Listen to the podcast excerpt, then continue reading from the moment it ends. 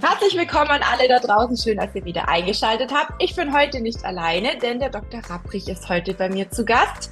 Und ich begrüße ganz herzlich den Herrn Dr. Rapprich, der sich jetzt selber einmal ganz kurz vorstellen wird. Und ich möchte an der Stelle einmal ganz kurz erwähnen, es wird mehrere Folgen geben. Wir haben heute Folge 1 und der Dr. Rapprich wird sich jetzt selber gleich noch einmal kurz vorstellen und wird uns heute so ein bisschen in die Reise des Lipödems nehmen. Also woher kommt das Lipödem? Was ist das überhaupt? Wir haben eine kleine Präsentation vorbereitet, beziehungsweise vielmehr der Dr. Rapprich. Wir schauen mal, ob das heute alles so funktioniert. Also für diejenigen, die über den Podcast, über das Lipödem Talk heute zuhören, für dieses vielleicht ein bisschen nicht ganz so gut, weil sie die Bilder nicht sehen können, aber ihr dürft natürlich jederzeit auch in die YouTube-Folge reinschalten. Und ansonsten wird der Dr. Rapprich ganz sicherlich auch das ein oder andere ähm, etwas genauer erklären, so dass sich jeder da draußen so ein bisschen ein Bild machen kann. Ich freue mich auf jeden Fall sehr, dass Sie sich heute die Zeit genommen haben und mit mir heute über dieses Thema Lipidem äh, sprechen, was Sie ja auch schon sehr, sehr lange ähm, begleitet. Und vielleicht wollen Sie sich einmal ganz kurz selber vorstellen, Herr Dr. Rapprich. Ja, vielen Dank und äh, herzlich willkommen auch von meiner Seite. Freue mich sehr. Ähm, ich bin von Haus aus Dermatologe und Phlebologe und beschäftige mich nun seit fast 30 Jahren mit dem Krankheitsbild Lipidem. Ähm, ich habe damals an der Klinik, an der ich gearbeitet habe, mit die Entwicklung der Operationstechnik mitgearbeitet, äh, habe wissenschaftliche Studien dazu veröffentlicht ähm, bin für die Fachgesellschaften als Experte auch in Berlin gewesen, äh, beim gemeinsamen Bundesausschuss, bin Mitglied in der Leitliniengruppe, bin im Vorstand der Lipidem-Gesellschaft. Auch nochmal ein ganz wichtiger Hinweis, ähm, gehen Sie gerne auf die Homepage der Lipidem-Gesellschaft. Wenn Sie sich für die Betroffenen einsetzen wollen, werden Sie Mitglied. Ähm, es geht darum, die Versorgung einfach zu verbessern und auch die, Leist die Leistungserbringer leistungsgerecht äh, zu vergüten. Ja, dann ähm, bin ich in den letzten Jahren so zu einem Spezialisten auf dem Gebiet geworden und äh, habe mit meinen Töchtern auch ein Projekt gestartet, LipoCheck. Äh, wir wollen äh, die Diagnostik und die Dokumentation für die Betroffenen erleichtern. Äh, das wird eine App sein, mit der man äh, ein, ein paar Fragen beantwortet und auch den Körper fotografieren kann. Es wird dann eine Analyse stattfinden und man hat sozusagen einen Begleiter äh, in, der, in der Tasche, der einen auch Ratschläge gibt zum Thema. Ähm, ja, so viel zu meiner Person und äh, wie die Frau Schwarz schon angekündigt hat, ähm, habe ich für unsere erste Folge eine kleine Präsentation äh, vorbereitet. Da wollen wir gleich mal reingehen. Ich möchte mit Ihnen die Fragen beantworten, was genau ist denn ein Lipidem, woher kommt es, über welche Symptome klagen die meisten Patientinnen und ähm,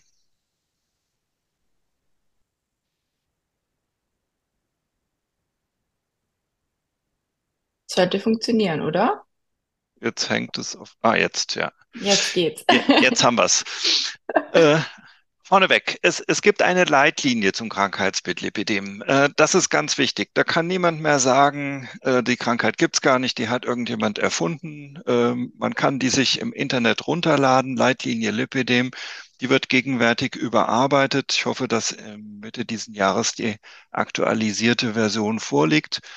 Das ist äh, mehr an Fachpersonal, an Ärzte gerichtet, wo eben klar definiert ist, was ist es für eine Erkrankung, ähm, woran erkennt man das und wie kann man es behandeln. Ja, was ist es für eine Erkrankung?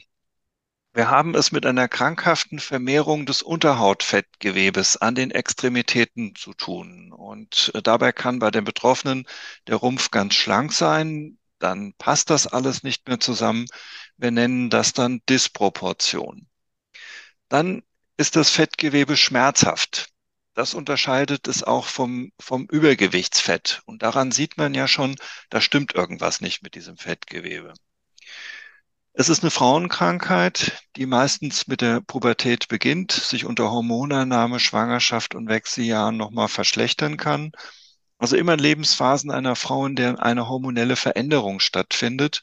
Und dabei ist die Veränderung das Problem, nicht die Hormone an sich. Dann, wie ist das mit dem Ödem? der Begriff Ödem äh, ist so in den Namen Lipidem reingerutscht. Als Ödem bezeichnen wir Ärzte Wassereinlagerungen in den Beinen und das muss in frühen Stadien noch gar nicht der Fall sein. Oder erst unter Extrembedingungen, langes Sitzen, warme Jahreszeit, ähm, mit zunehmendem Alter und Schweregrad kann das Ödem, also die Wassereinlagerung, auch immer schlimmer werden. Woran erkenne ich denn jetzt, ob ich wirklich Wassereinlagerung, also ein Ödem habe? Man nimmt dazu den Daumen und drückt ihn im Unterschenkel in das Fettgewebe. Und wenn das, die Haut locker leicht zurückfedert und sich keine Delle bildet, dann liegt kein Ödem vor. Wenn man allerdings eindrückt und es bleibt eine Delle, dann ist das ein Zeichen für ein Ödem. Und dann sollte man das auch mittels entstauender Maßnahmen behandeln. Das Lipidem tritt praktisch immer an den Beinen und beim Drittel der Patientinnen auch an den Armen auf.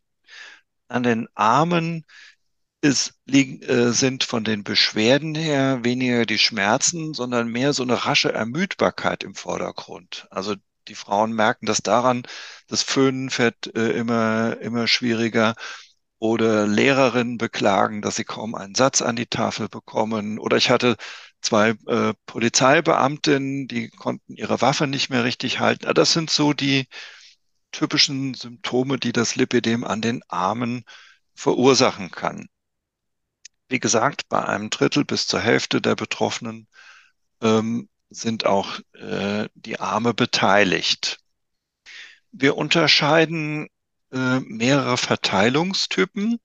An den Beinen ist das häufigste der Ganzbeintyp, also das geht von der Hüfte bis zum Knöchel und die Füße sind dabei immer schlank. Dann gibt es den reinen Unterschenkeltyp und äh, einen Oberschenkeltyp. Und äh, an den Armen äh, ist am häufigsten der Ganzarmtyp. Es ist eine erbliche Erkrankung. Das zeigt ganz eindrucksvoll dieses Bild. Das ist die Mutter und ihre beiden Töchter. Und äh, man sieht, dass sie eben diese Fettgewebsvermehrungen an den Unterschenkeln äh, von ihrer Mutter eben geerbt haben. Ähm, nicht immer lässt sich in der weiblichen Blutsverwandtschaft jemand finden, der betroffen ist. Das ist aber kein Widerspruch, denn es ist so, dass Männer nicht erkranken, es aber an ihre Töchter weitervererben kann. Und auf diese Weise kann es eben Generationen überspringen. Ist es denn grundsätzlich, um, um ganz kurz eine Zwischenfrage ist es denn grundsätzlich so, dass Männer überhaupt an einem Lipidem leiden können? Weil da ist ja auch so ein bisschen ähm, noch nicht so wirklich, also die Aussage da, dass ja oder nein. Es gibt ja tatsächlich auch schon Männer, die so ein bisschen ein Problem damit haben, wenn eine Östrogengeschichte vorhanden ist. Wissen Sie das? Oder, oder was, wie sagen, was sagen Sie dazu? Ja, ja, ganz genau. Also das Lipidem beim Mann ist extremst selten. Also mhm. in meinen 30 Jahren sind mir vier Männer begegnet. Und mhm. äh, zwei von ihnen hatten äh, einen Testosteronmangel, also einen Mangel mhm. an männlichem Hormon. Äh, das bedeutet, dass äh, hier die weiblichen Hormone überwiegen. Also die werden ja auch mhm. beim Mann gebildet, ähm, aber es kommt immer darauf an, wie das Verhältnis äh, zueinander ist. Und unter Östrogeneinfluss kann auch ein Mann, wenn er dann die Veranlagung dazu hat, eben ein Lipidem entwickeln. Aber das ist extrem selten. Also da muss eben ein Testosteronmangel und die Veranlagung äh, zusammenkommen. Mhm. Okay. Aber so ist und bleibt es eben eine Frauenerkrankung, äh, weil sie ja ganz eindeutig auch sich unter dem Einfluss weiblicher Hormone entwickelt. Mhm. Ja. Ja, wie unterscheidet man es vom Lymphödem? Ähm, hier links auf dem Foto ist ein äh, klassisches Lymphödem zu sehen. Äh, ein Lymphödem entsteht durch Schädigung der Lymphgefäße, sei es angeboren durch Tumor, durch eine Operation oder durch Unfall. Und äh, dann dadurch ist meist auch nur eine Extremität, also ein Bein zum Beispiel, betroffen.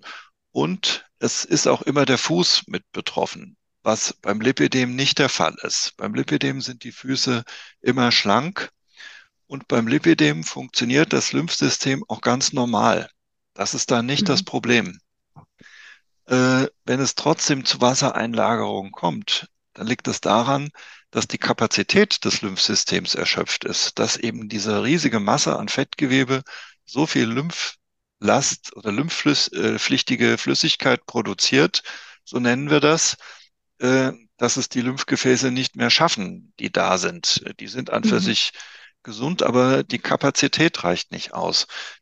Das ist ungefähr so, wie wenn nach einem starken Regen der Bach über die Ufer tritt. Mhm. Also das als Unterscheidungsmerkmal zwischen Lymphedem und Lipidem. Äh, der Blick auf den Fuß, ja, beim Lipidem sind die Füße immer schlank.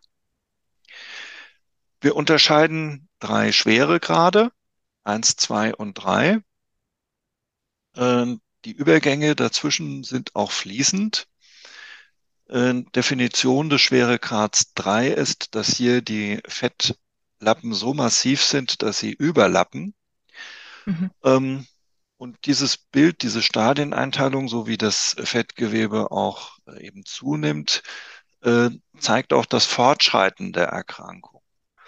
Wobei man aber im Einzelfall nie vorhersehen kann, äh, ob aus dem Stadium 1 mal 2 oder 3 wird. Mhm. Was man aber mit Sicherheit sagen kann, ist, dass es von alleine nicht besser wird. Ja. Also es ist quasi nicht zwingend so, dass jeder, der im Stadium 1 diagnostiziert wird, wenn er Glück hat, ne, viele werden ja erst im Stadium 2 oder später diagnostiziert, es ist nicht so, dass es immer in dem Stadium 3 enden muss. Bei mir Nein. zum Beispiel ist es ja auch sehr, sehr lange relativ stabil jetzt auch, ne? Weil ich wahrscheinlich auch die richtigen Maßnahmen anwende, ähm, das wird wahrscheinlich das Thema auch sein, ne, dass man wirklich auch gucken kann, dass man so gut es geht, was dafür tut, damit es sich nicht verschlechtert, oder? Absolut richtig. Aber äh, grundsätzlich kann man mit den ganzen Maßnahmen das Fortschreiten höchstens stoppen. Man kann mhm.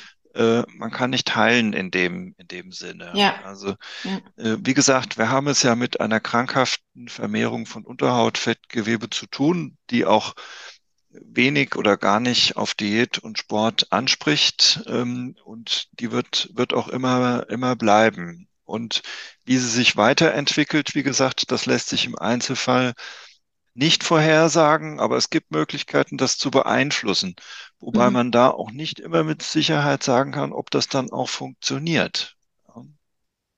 Ja.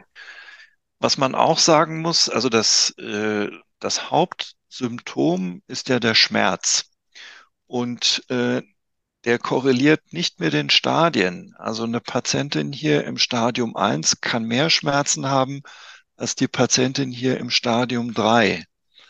Ähm, also äh, das, das äh, führt auch manchmal äh, zu, zu Unverständnis, äh, wenn wenn Patienten im Stadium 1 sagen, ja, ich habe tierische Schmerzen in den Beinen, aber mein mhm. Hausarzt, der sagt, was hast du eigentlich für ein Problem? Ja?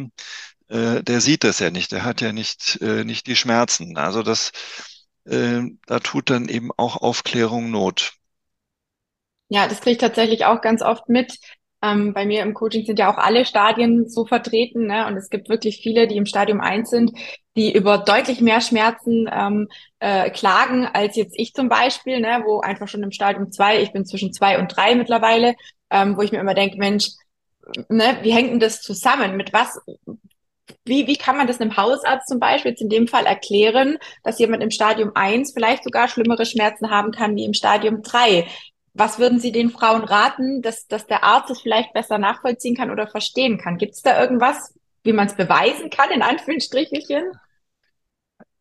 Also da, da würde ich äh, die Leitlinie empfehlen, weil da steht es mhm. drin. Also eine Leitlinie mhm. entsteht ja dadurch, dass sich Experten zusammensetzen und äh, alles an wissenschaftlicher Literatur durchforsten und das dann eben da reinschreiben, was wissenschaftlich gesichert ist oder was eben Experten, die sich täglich damit beschäftigen, sagen, was es ist. Und da steht es eben drin, dass es, ähm, dass die, der Beschwerdegrad nicht mit äh, dem Schweregrad korreliert, wie wir sagen. Mhm. Ähm, und äh, wie gesagt, wenn es einer nicht glauben will, dann äh, einfach der Verweis auf die Leitlinie. Mhm. Und äh, diese Schweregradeinteilung, wie ich es jetzt hier auf dem Bild zeige, ist nur eine morphologische Einteilung, wie wir sagen. Also das orientiert sich nur an der Silhouette. Das berücksichtigt äh, gar nicht die tatsächlichen Beschwerden, die die Patientin hat.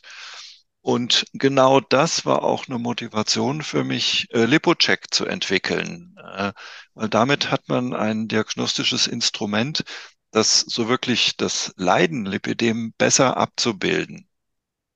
Ja.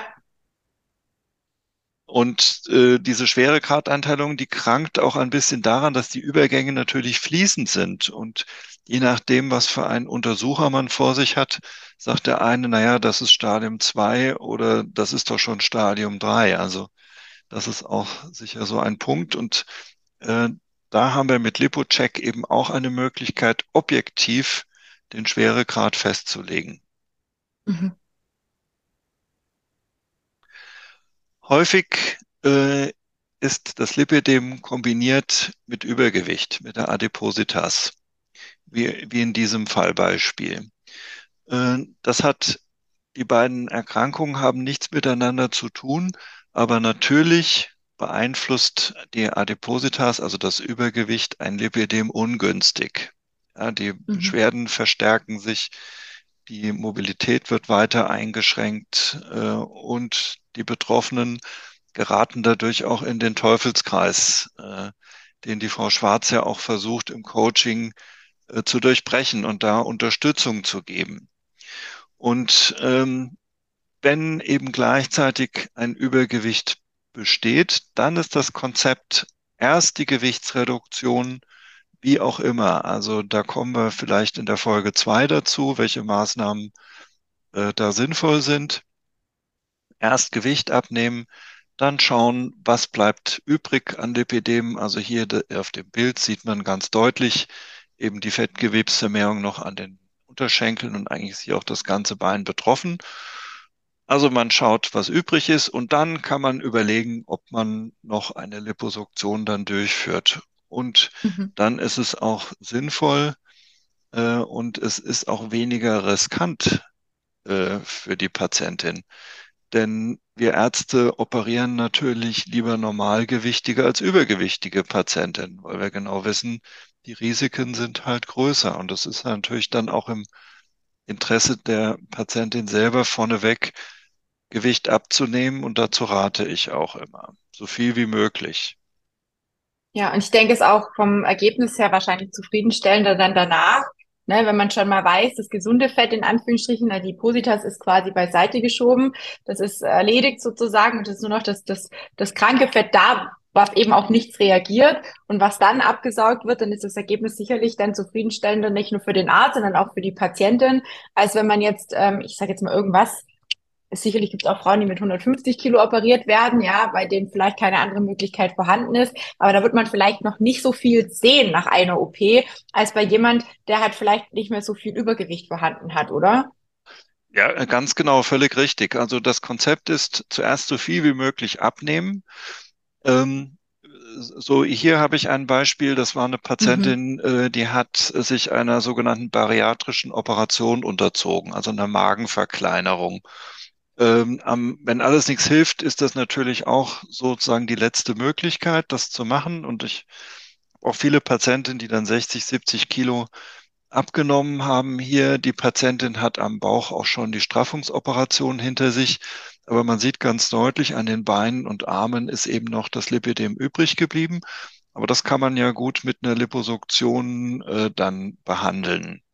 Mhm. Ähm, man kann unter bestimmten Umständen auch Patienten mit 150 Kilo operieren, aber nur dann, wenn es zur Verbesserung der Mobilität dient. Also ich habe Fälle, äh, da sind die Polster an den Knieinnenseiten so massiv, dass die Patientin kaum laufen kann.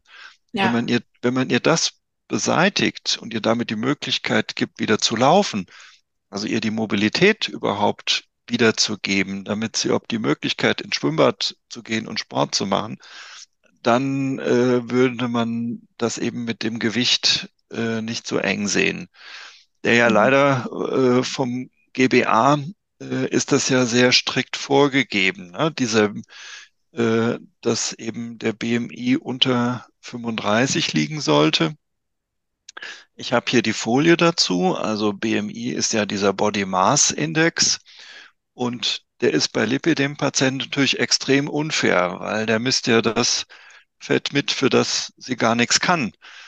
Mhm. Und ähm, hier ein Beispiel einer Patientin, die ein massives Lipidem an den Beinen hat, relativ schlanken Rumpf äh, und sie hat dadurch ein, ein BMI von 42, würde da nach den Vorgaben des GBA, GBA rausfallen aus, aus der Liposuktionstherapie. Aber es ist ja Wahnsinn. Also ganz ehrlich, ich meine, die, die jetzt den Podcast hören, die sehen das Bild nicht, aber das ist ja, das ist ja, also ist ja eindeutig. Das sieht ja jeder, dass das äh, nichts mehr mit Gewichtsabnahme zu tun haben kann. Es sind ja wirklich Ausbuchtungen eigentlich, wo man sagen muss, da, also da ist ohne OP ja nichts zu machen. Also da, da wird selbst ich sagen, äh, da bist du bei mir nicht richtig an der richtigen Adresse, weil du kannst nirgendwo mehr abnehmen. Vielleicht kriegen wir noch ein bisschen was am Bauch weg, aber das, was da an den Schenkeln hängt, das ist ja massiv. Das, das geht ohne OP.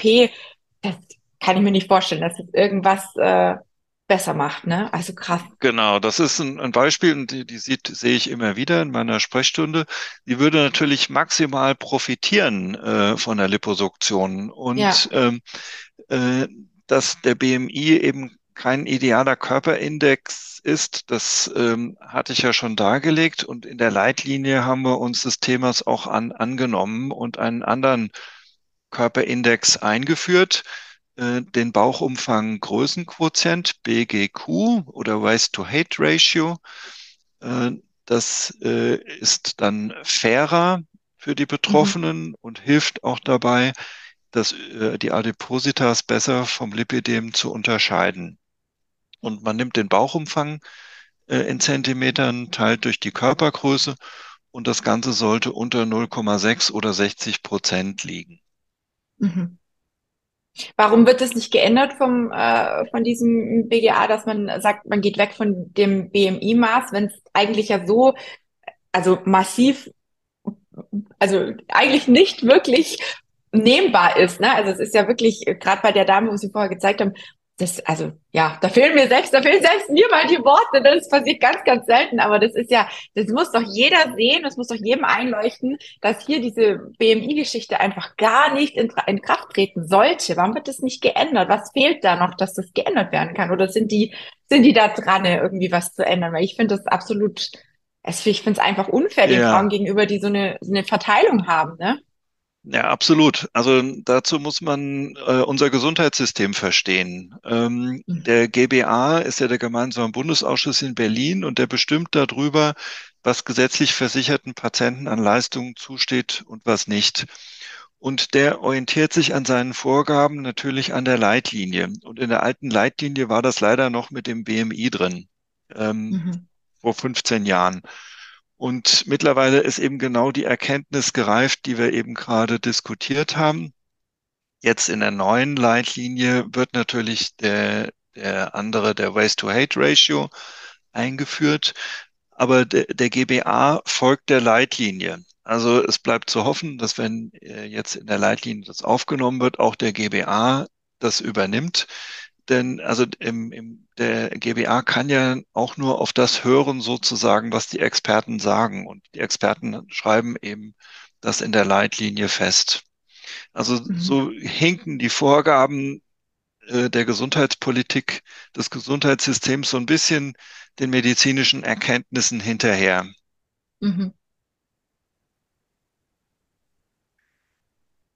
Ja, was was weiß man eigentlich über die Ursache äh, des Lipidems? Ähm, dazu muss man sagen, noch, noch nicht so viel. Also wir sehen, wir haben es um eine, wir haben es mit einer erblichen ähm, Stoffwechselstörung im Unterhautfettgewebe an den Extremitäten zu tun.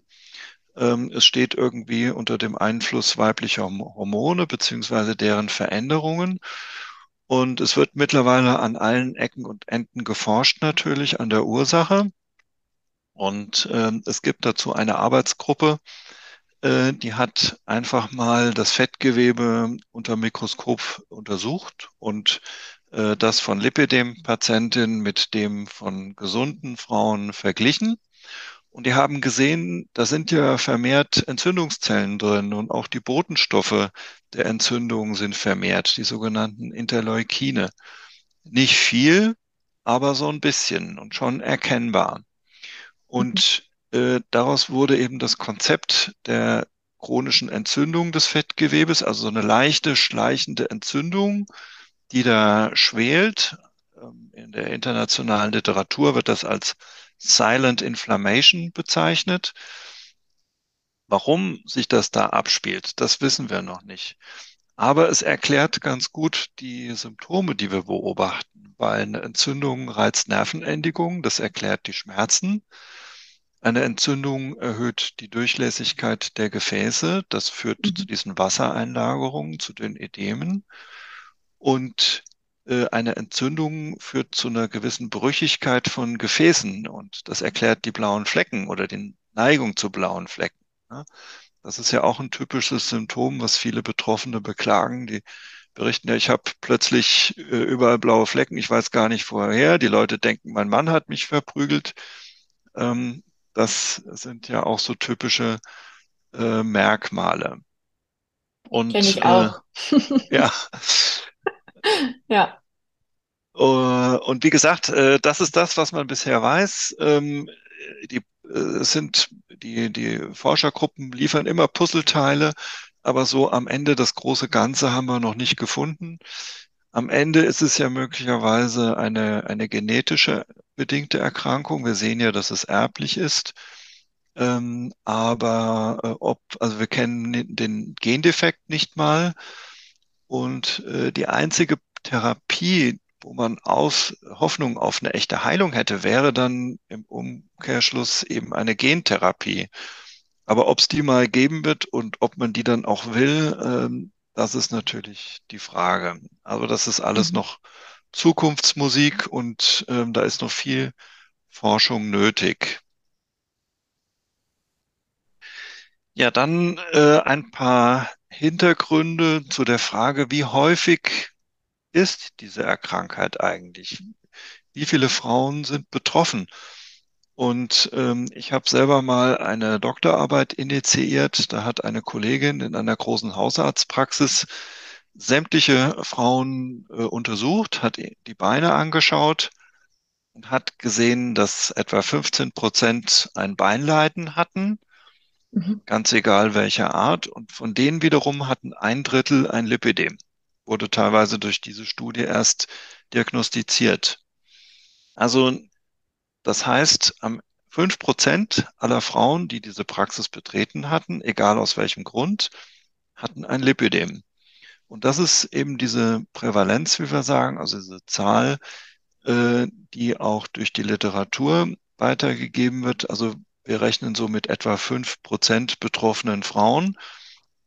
Und hochgerechnet auf etwa 40 Millionen Frauen in Deutschland sind das zwei Millionen Betroffene. Und das ist schon sehr viel. Ja, mhm. Das ist somit auch keine, keine seltene Erkrankung. Ja, man weiß ja auch noch gar nicht, wie groß die Dunkelziffer ist. Ne? Ich denke mir ganz oft so, ich als Selbstbetroffene, wenn ich so durch die Straßen laufe oder durch die Städte gehe oder auch im Urlaub, ne? also wir waren letztes Jahr im Mai in Ägypten und ähm, da habe ich tatsächlich sogar eine Frau äh, gesehen, die äh, in Kompression angekommen ist. Ne? Und ich habe mir noch gedacht, ich merke mir ihr Gesicht und ich werde sie ansprechen, ne? weil man, es ist ja total ungewohnt, dass jemand tatsächlich auch mit Kompression anreist. Aber ich habe sie nicht mehr gefunden auf der Riesenanlage. Aber die hatte auch Kompression an und auch von der Form her 1A Lipödem. Ne? Also da habe ich mir auch ja. gedacht, krass. Und auch so, wenn man am Strand, ähm, also wenn man Auge so ein bisschen dafür hat, natürlich kann man nie sagen, ob jetzt da Schmerzen vorhanden sind. Ne? Es gibt ja auch diese Lipohypotrophie, die ähnlich ausschaut ähm, oder gleich ausschaut, aber eben keine Schmerzen hat. Ähm, das, man kann natürlich nicht zu jeder Frau hingehen und sagen, hey, mit deinem Bein stimmt was nicht, ne? das würde ich jetzt nicht tun.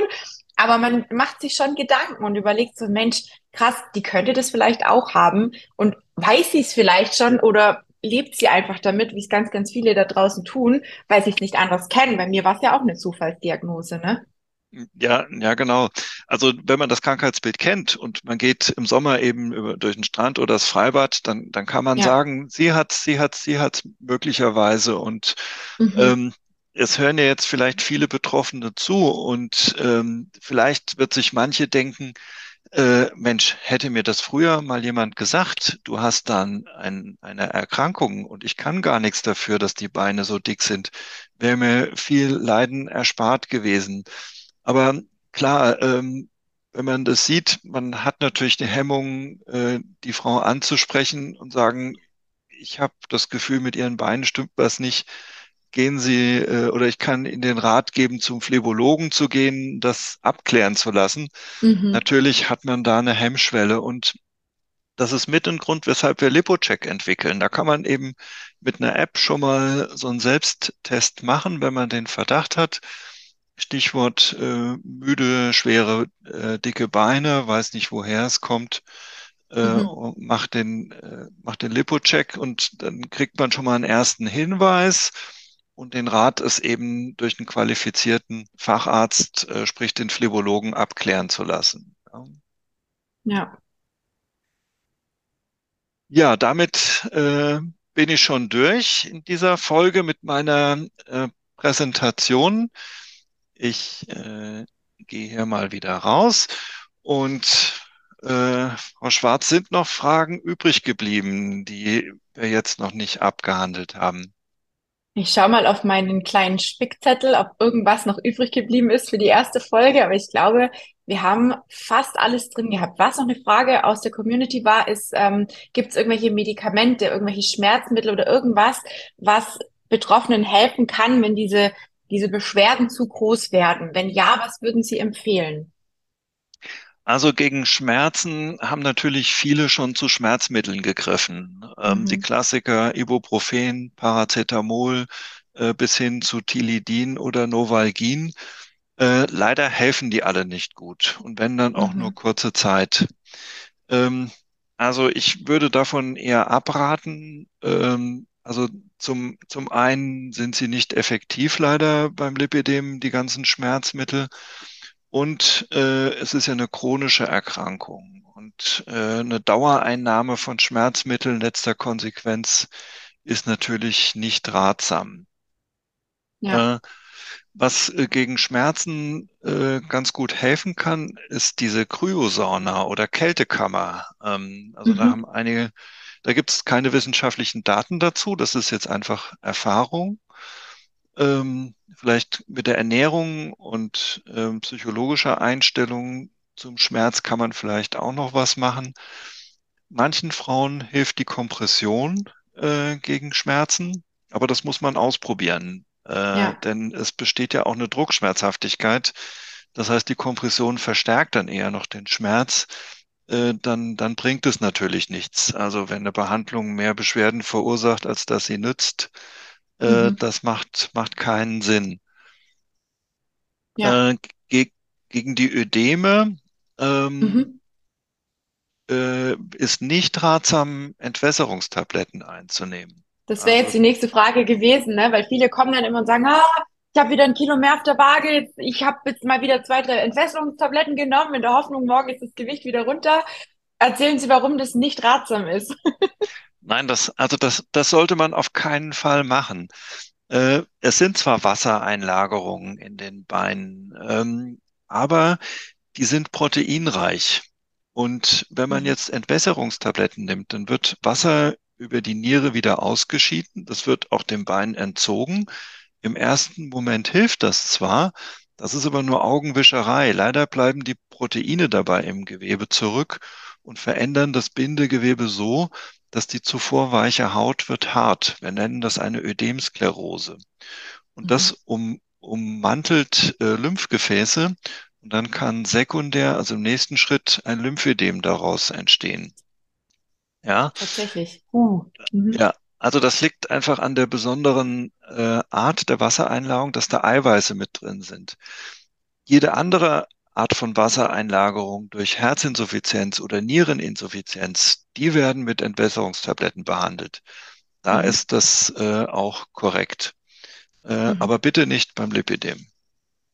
Okay. Ja. Sonst waren, glaube ich, alle Fragen mit dabei. Eine Frage, die mich persönlich immer auch beschäftigt, warum gibt es das mit Lipidem oder warum gibt es im Moment nur Fälle, wo die oberen und unteren Extremitäten betroffen sind? Gibt es da irgendeinen Hinweis dazu, warum es ganz, ganz selten oder gibt es überhaupt Hinweise dazu, ob es am Bauch tatsächlich auch entstehen kann oder am Rücken oder am Kinn oder keine Ahnung, wo überall schon ähm, äh, Diagnosen festgestellt worden sind? Oder wie ist da Ihre Erfahrung bisher?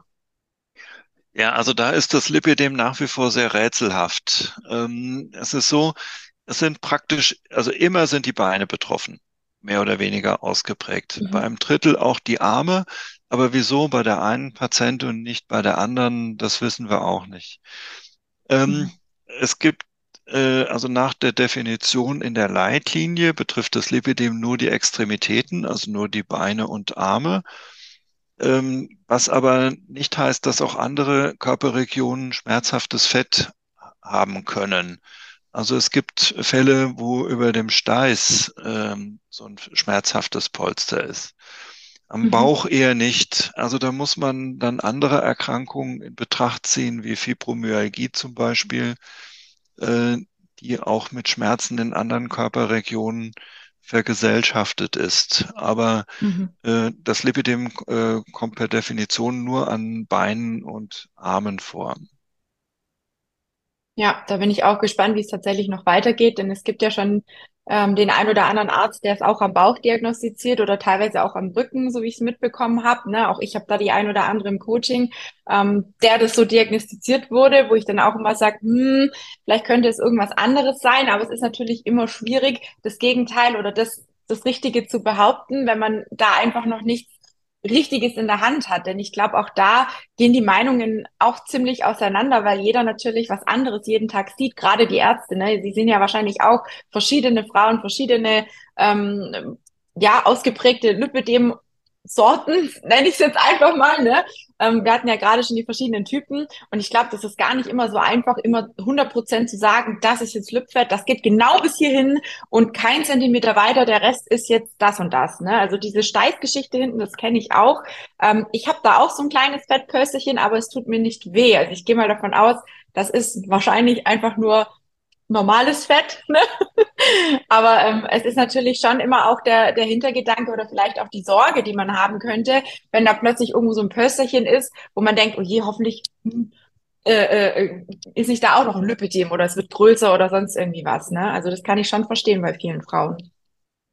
Ja, äh, absolut. Aber äh, die Diskussion, wenn es darüber Diskussionen gibt, kann ich nur immer wieder auf die Leitlinie äh, verweisen, äh, Mhm. wo ganz klar definiert ist, wo das Lipidem ist. Und wenn auch andere Regionen äh, schmerzhaftes Fettgewebe aufweisen, wie gesagt, da müsste man gucken, was da vorliegt. Und am Ende die Sorge davor, dass ich noch was entwickeln kann. Also leider wird man es im Zweifel ja nicht beeinflussen können. Also was Ja. man als Betroffene selber machen kann, natürlich das Gewicht kontrollieren, schauen, dass kein Übergewicht auftritt, äh, versuchen Hormonschwankungen äh, zu vermeiden. Also äh, beispielsweise die Pille. Ähm, ich, also jungen Frauen, die in die Sprechstunde kommen und sagen, ich nehme seit fünf Jahren die Pille, kommen damit super klar, dann sage ich bloß nichts ändern. Äh, es sei denn, es gibt einen dringenden Grund, also Familienplanung zum Beispiel. Ja? Mhm. Oder eine Patientin äh, kommt äh, und sagt, ich nehme keine Pille, dann sage ich auch daran möglichst nichts ändern, wenn es nicht einen dringenden Grund gibt. Also wie gesagt, hormonelle Schwankungen äh, vermeiden. Das geht sogar so weit, dass man eine Pille ja auch durchgehend nehmen kann. Also dass auch gar Mhm. keine äh, Monatsblutung mehr ähm, äh, auftritt. Ich habe jetzt durch von den Kollegen der Gynäkologie mitbekommen, dass das immer häufiger gemacht wird, auch bei Endometriose und schweren Menstruationsbeschwerden ist das ein probates Mittel und, äh, äh, und im Nebeneffekt auch günstig im Zusammenhang mit dem Lipidem. Ja. Mhm. Also äh, jetzt waren wir etwas abgeschweift. ähm, Es, es, es, Sie hatten angesprochen, dass manche vielleicht eine Sorge haben, oh, da ist ein Pölsterchen, das könnte ja noch was werden. Also wie gesagt, äh, Gewichtskontrolle, hormonelle Schwankungen vermeiden, das sind so die Strategien, äh, damit das möglichst Ruhe bleibt. Aber am Ende ist der Verlauf schicksalhaft, muss man leider so sagen. Mhm. Ja. Dann danke ich Ihnen auf jeden Fall für den Einblick in die erste Folge, einfach mal so die die, die Grundbausteine oder die, die, das Grundwissen vielleicht auch zum Lipidem und auch ähm, zu ihrer Arbeit und was sie so machen, dass sie ähm, sich da auch stark dafür einsetzen. Und ich finde es auch klasse mit dem Lipocheck, da kommen wir auf jeden Fall in den nächsten Folgen auch nochmal drauf zu sprechen. Ähm, finde ich eine großartige Idee, denn es gibt sicherlich ganz, ganz viele Frauen, die eben nicht wissen, an wen sie sich wenden sollen. Und dafür finde ich diese App einfach großartig. Und ich glaube, auch mir hätte es damals wahrscheinlich geholfen. Ja, ich hätte schon früher davon erfahren und ich hätte vielleicht schon früher jemand darauf angesprochen. Denn ich glaube, je früher man das Lipidem erkennt, desto eher sind die Chancen, das so einigermaßen im Zaum zu halten. Und um das geht's ja, glaube ich, auch, ne? Auch mit ihrer App, ähm, dass man wirklich sagen kann, nicht erst wenn schon alles mehr oder weniger in, in, der schlimmsten Form vorhanden ist, sondern wirklich schon frühzeitig erkennen zu können, hey, irgendwas stimmt mit mir nicht. Nicht alles anzunehmen oder hinzunehmen, wie es ist, so wie ich das lange Zeit gemacht habe. Ich bin auch nur durch Zufall draufgekommen und ähm, auch nur über eine andere Betroffene, die das auch nie gesagt hat, dass sie das hat, ne? Und irgendwann hat sie gesagt, ja, mit deinem Bein stimmt was nicht. Also wie sie es vorher auch gesagt haben, geh doch mal mit mir zu meinem Arzt. Und tada, dann kam die Diagnose und ich dachte mir, naja, jetzt weiß ich, warum meine Beine halt so ausschauen, wie sie ausschauen und warum die manchmal einfach nicht das tun können, was ich gerne tun möchte, weil sie einfach müde sind, weil sie erschöpft sind, weil sie einfach nicht das leisten können, was ich mir vielleicht in den Kopf setze und mir immer gedacht habe, das gibt's doch nicht. Jetzt bin ich doch noch so jung. Das kann doch nicht sein, dass mein Körper nicht mehr funktioniert, wie ich das möchte. Ne? Also das ist doch mein erster Gedanke gewesen. Was ist da los mit einem? Also das muss man auch immer wieder sagen, das ist auf jeden Fall sehr, sehr wertvoll und da freue ich mich schon auf die nächsten Folgen, wo wir dann wirklich auch ähm, in die Behandlungsmöglichkeiten gehen. Was gibt's für konservative Möglichkeiten? Welche OP-Möglichkeiten gibt's auch? Auch da ähm, hat der Dr. Rapplich eine kleine äh, Präsentation vorbereitet und ich glaube, da wird's auf jeden Fall nochmal richtig spannend und wir werden, wie gesagt, nochmal auf das Thema ähm, mit der App eingehen, auf die, äh, auf die Lipo-Check-Geschichte sozusagen und ähm, auch auf die Empfehlungen, was der ähm, Dr. Rapprich empfiehlt, wenn man die Diagnose bekommen hat. Ne? Habe ich hoffentlich alles richtig erwähnt. Perfekt. Sehr schön. Dann danke ich Ihnen für heute schon mal. Sehr gerne. Ähm, und an alle anderen da draußen, ihr wisst, an wen ihr euch wenden dürft. Wenn ihr eine OP haben wollt, dann würde ich sagen, gerne einfach mal zum Dr. Rapprich gehen und vielleicht sich dort mal beraten lassen. Und ansonsten, wenn äh, da das ein oder andere Pölsterchen noch da ist und ihr gerne abnehmen möchtet, wie wir es jetzt eben auch schon gehört haben und ihr Interesse habt am Coaching, an einer Zusammenarbeit mit mir, dann dürft ihr euch natürlich sehr, sehr gerne auch bei mir wenden oder an mich wenden. Genau, in diesem Sinne. Vielen Dank fürs Zuhören, vielen Dank für die Zeit, äh, lieber Dr. Rapprich, und wir sehen uns dann nächste Woche zur nächsten Folge.